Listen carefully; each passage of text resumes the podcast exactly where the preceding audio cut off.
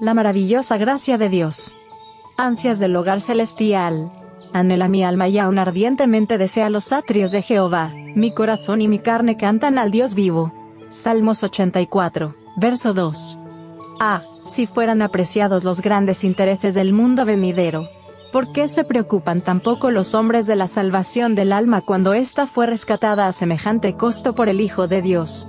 El corazón del hombre puede ser la morada del Espíritu Santo.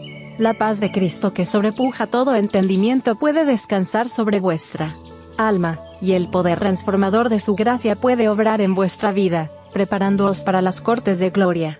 Pero si el cerebro, el nervio y el músculo son empleados para servir al yo, no estáis haciendo de Dios y el cielo la primera consideración de vuestra vida.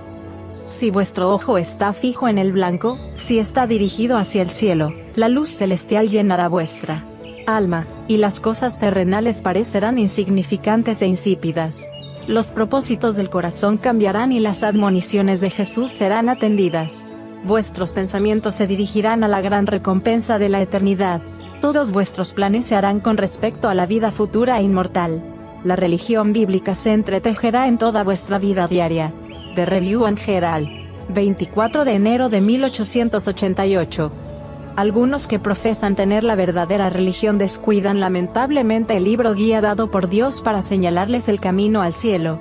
Puede ser que lean la Biblia, pero la mera lectura de la palabra de Dios como si se leyeran palabras trazadas por la pluma humana, proporcionará solo un conocimiento superficial. Si no recibimos la religión de Cristo alimentándonos de la palabra de Dios, no tendremos derecho de entrar en la ciudad de Dios. Habiéndonos mantenido con alimento terrenal, habiendo educado nuestros gustos para que amen las cosas mundanas, no estaríamos en condiciones de participar de las cortes celestiales, no podríamos apreciar las puras y celestiales corrientes que circulan en el cielo. La voz de los ángeles y la música de sus arpas no nos satisfarían. La ciencia del cielo sería como un enigma para nuestras mentes. The Review and Herald. 4 de mayo de 1897.